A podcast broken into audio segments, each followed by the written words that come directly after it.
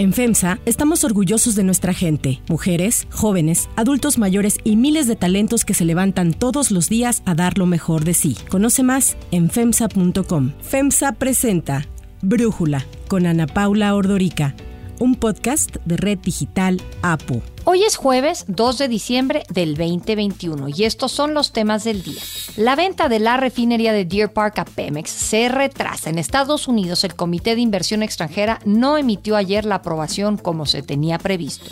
La COFEPRIS aprueba el uso de emergencia de una combinación de medicinas para tratar a pacientes con COVID-19. En Estados Unidos ya se confirmó el primer caso de la variante Omicron. Xiomara Castro será la primera mujer en llegar a la presidencia de Honduras. El partido de Juan Orlando Hernández reconoce su derrota. Pero antes vamos con el tema de profundidad.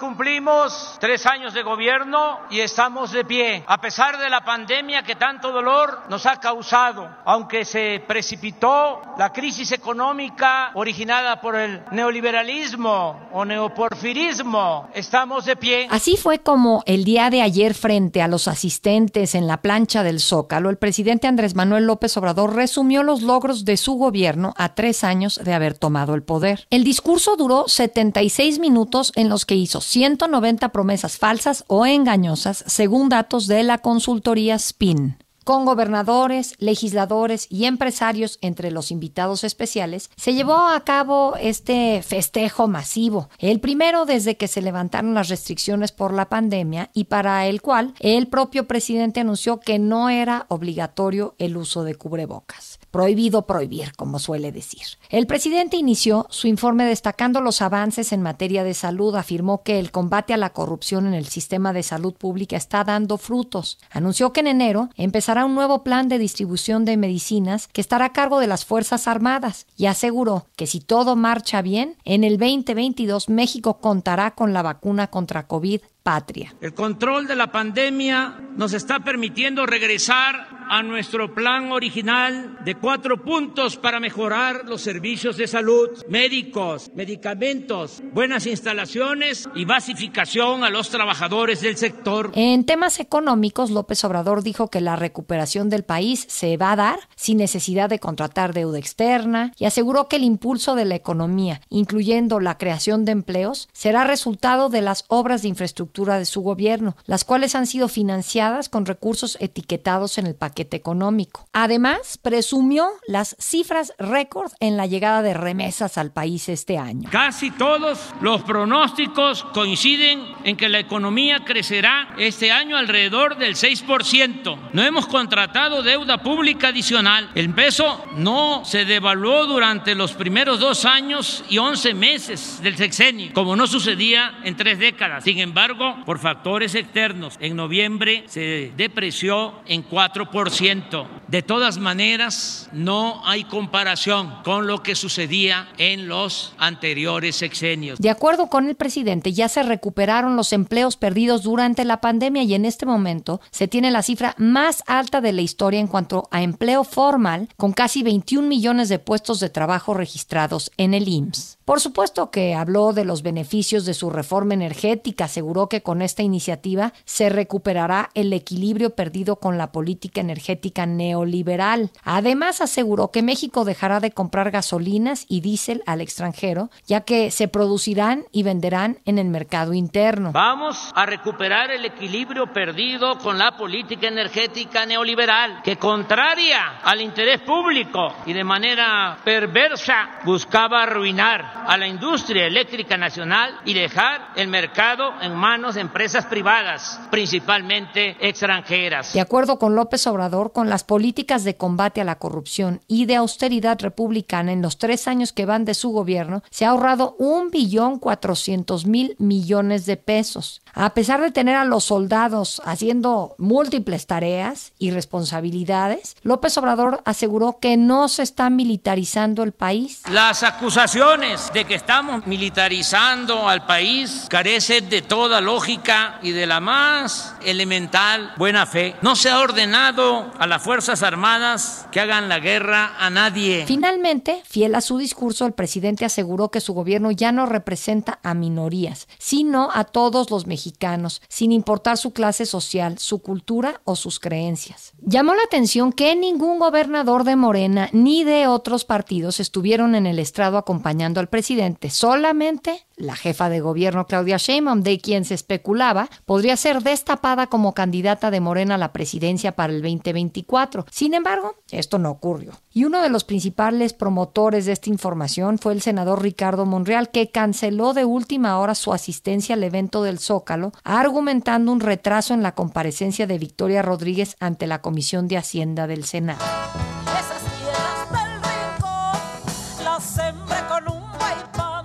Por otra parte, videos de redes sociales mostraban largas filas de camiones en las calles aledañas al Zócalo, en los que viajaban personas de diferentes estados de la República con pancartas de apoyo a Morena, quienes, se presume, fueron obligados a asistir para apoyar al presidente, o sea, fueron acarreados. Además, el AMLO Fest fue aprovechado al máximo, pues alrededor del primer cuadro se instalaron múltiples módulos en donde se recolectaron firmas para realizar la consulta de revocación de mandato del presidente Andrés Manuel López Obrador en abril del próximo año.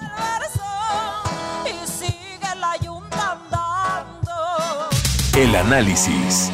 Para profundizar más en el tema, le agradezco a Vianey Esquinca, analista política y socia directora de Cuadrante Comunicación, platicar con nosotros. Vianey, para ti, ¿cuál fue el mensaje central del presidente? Ana Paula, eh, pues básicamente el presidente volvió a ser optimista y su mensaje principal fue dirigido para sus simpatizantes. Que haya iniciado su tercer informe de gobierno y reiteradamente otros informes que ha dado hablando de los apoyos que han recibido las personas de la tercera edad, que han recibido los estudiantes, que han recibido las personas vulnerables, te habla de que sabe perfectamente a quién le está llamando, a quién le está hablando, a quién se está entregando. Entonces, básicamente no esperamos, como generalmente sucede en los informes de gobierno de los presidentes que sean autocríticos. Ellos hablan de sus logros, ellos hablan de lo que piensan hacer y demás. Esta no fue la excepción, pero además el presidente fue claro en señalar a para quién gobierna. Bueno, el peso se ha devaluado, no he cumplido con el 6% de crecimiento, pues sí, tuve que recurrir al ejército por ABCD, en fin, una cosa es no pararte y echarte tierra, pero otra muy distinta es mentir, ¿no crees? Mentir y no tener un ápice de autocrítica. Había habido un avance en reconocer que teníamos un problema de desabasto de medicinas y había habido un avance en señalar que en el tema de seguridad no se estaba llegando a los resultados cosa que desapareció totalmente de este tercer informe. Ni siquiera habló de la alta incidencia delictiva de los homicidios, de los feminicidios. Entonces ahí coincido contigo. Ningún presidente generalmente lo dice, sin embargo lo que sí había pasado y sí pasa es que digan que se sigue trabajando, que todavía se tiene que lograr poner los cimientos de tal problema. En este caso ni siquiera hubo esta autocrítica que sí hubo en los dos primeros años, por lo menos, sobre todo en el tema de seguridad. Por el contrario, Ana Paula defendió, como tú bien mencionabas en el resumen, el tema de la militarización y para no variar, pues le echó culpa al pasado, a los gobiernos neoliberales, a la corrupción que han permitido que este país esté como esté, a pesar de que ya son tres años de gobierno. Además de falta de autocrítica, ¿qué otros temas mencionas un poco el feminismo? Eh, no se habló pues de la violencia contra las mujeres, pero ¿qué otros temas te llama la atención que no haya mencionado el presidente? Ausencias en su discurso, Vianney. Ausencias, por supuesto, además el tema que ya habíamos comentado de seguridad, tampoco hay un reconocimiento de este tema económico, donde sí estamos, él está hablando de un país donde él está viviendo y que ni siquiera los analistas económicos están de acuerdo. Hay una tendencia no solamente del tema de inflación, el tema del peso o de las remesas no hacen la economía de ningún país. Evidentemente tenemos problemas y ya están reflejados, ya nos bajaron incluso la previsión de crecimiento para el próximo año. Entonces no hubo de eso del aumento de pobreza, por supuesto, y mucho menos lo va a mencionar. También de que el tema de la corrupción no no lo ha terminado. Pero ¿sabes en qué concluye todo esto, Ana Paula? Cuando él habla de una revolución ideológica, eso te habla de lo, en lo que está el presidente. Su prioridad no es mejorar la economía ni la seguridad, sino esta revolución ideológica donde todo se queda conceptual, donde todo se queda en los me canso ganso, en todo se queda en que no vamos a permitir y todas estas arengas eh, que parecen más políticas y más de candidato que de un presidente, que de un estadista, que de un jefe de gobierno donde te das cuenta que lo que él quiere precisamente es mantener esta polarización. Él no quiere una transformación económica de seguridad, lo que quiere es una transformación ideológica y por eso le conviene tanto esta polarización. Entonces lo que nos dijo es lo que ya lo sabíamos, pero que ahora fue más claro que nunca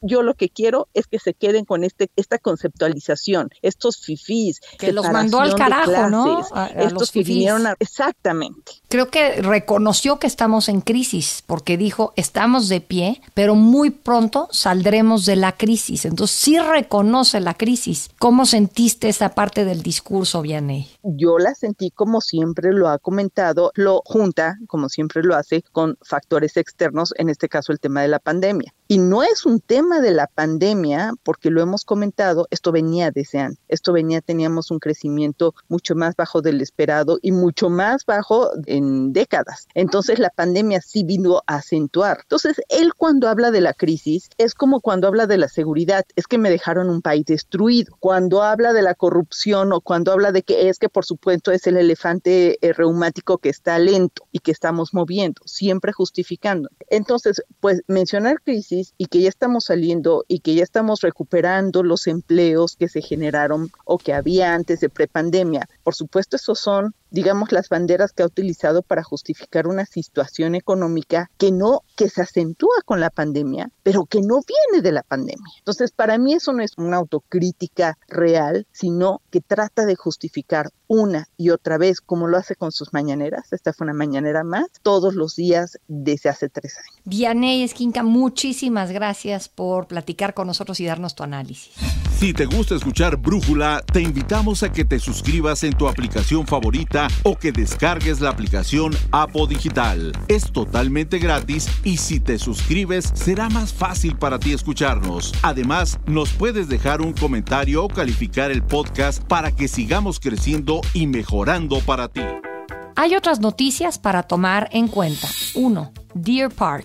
Tengo el gusto, el agrado de informarles que Pemex compró las acciones de la refinería Deer Park de Houston de la empresa Shell. Así presumió el presidente López Obrador la compra de la mitad de la refinería de Deer Park por parte de Pemex. Sin embargo, el año está por terminar y la aprobación del Comité de Inversión Extranjera en Estados Unidos, que es el último requisito que se necesita para transferir el control total de la refinería de Deer Park a Pemex, no ha ocurrido. En junio pasado, el congresista Brian Babin, un republicano por el estado de Texas, pidió a los departamentos del Tesoro y de Energía que hicieran una revisión exhaustiva del acuerdo, pues afirmó que tenía dudas de que Pemex tuviera los medios corporativos para operar una instancia de este tipo. Shell anunció en mayo que vendería su participación del 50% de la refinería Pemex por un monto cercano a los 600 millones de dólares. Se esperaba que la transacción se cerrara en estos días. Tanto Shell como Pemex confían en que la autorización se dé en los próximos días y antes de que finalice el año se concrete la compra-venta. La refinería tiene actualmente una deuda de 980 millones de dólares que le corresponderá a Pemex cubrir en caso de que se concrete la transacción. De acuerdo con López Obrador, la compra de Deer Park ayudará a garantizar la autosuficiencia energética de México. Vamos a dejar de comprar los combustibles, las gasolinas en el extranjero. Pemex va a procesar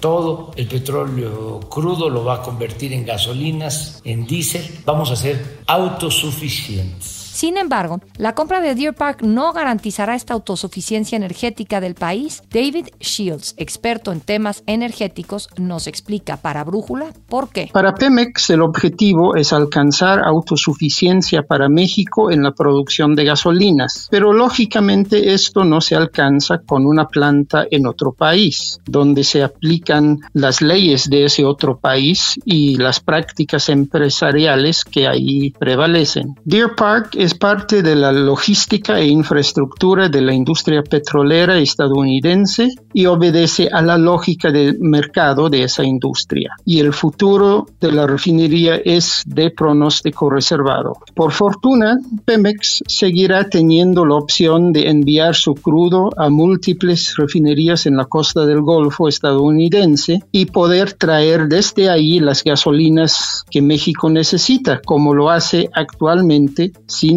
necesidad de ser propietario de las refinerías. En junio pasado, George Baker, editor de Mexico Energy Intelligence, envió una carta al Comité de Inversión Extranjera en Estados Unidos en la que expuso que el vender Deer Park a Pemex representaría un riesgo para las regulaciones estadounidenses, ya que se tendría que garantizar la capacidad de petróleos mexicanos para operar la refinería basado en códigos de seguridad, calidad, ambientales, laborales y principalmente decisiones libres de la influencia del presidente López Obrador. Instó a que, en tanto López Obrador encabece el gobierno de México, los permisos para concretar la venta de Deer Park deberían ser denegados. 2. Omicron. La COFEPRIS confirmó la aprobación para uso de emergencia de una combinación de dos fármacos inyectables para tratar a pacientes con COVID-19. Para Brújula, Alejandro Macías, infectólogo y excomisionado contra la influenza, nos explica en qué consiste el tratamiento aprobado. En México, la agencia regulatoria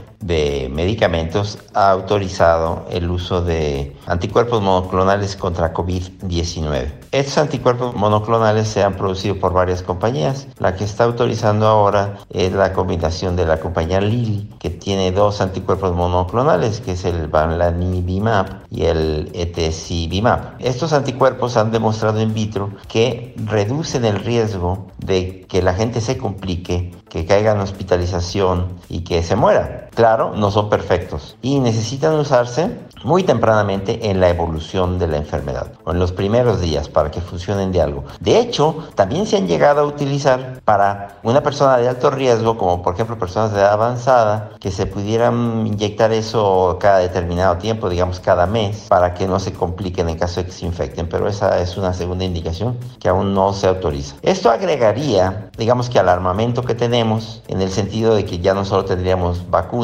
por ahora en México, en el futuro antivirales, pero esto agregaría para tener un medicamento un poco parecido en su uso a lo que en la influenza es el Tamiflu. Desde luego, por sí solas no van a resolver el problema, pero agrega ya al armamento que tenemos y a una mejor evolución de los pacientes. El problema es que son costosos. Y mientras en México se otorga esta autorización, en Estados Unidos se informó ayer del primer caso confirmado de la variante Omicron, detectado en California. Así lo confirmó el doctor Anthony Fauci, el principal epidemiólogo del gobierno de Joe Biden. This is the first confirmed case of COVID-19 caused by the Omicron variant detected in the United States. Fauci explicó que se trata de un hombre que regresó de Sudáfrica el 22 de noviembre y que dio positivo pese a tener su esquema de vacunación completo, aunque no había recibido la dosis de refuerzo que se autorizó para todos los estadounidenses. De acuerdo a la información proporcionada por los CDCs, el hombre infectado con Omicron fue puesto en cuarentena y todos sus contactos cercanos han sido notificados y sometidos a pruebas PCR a las que han dado negativo.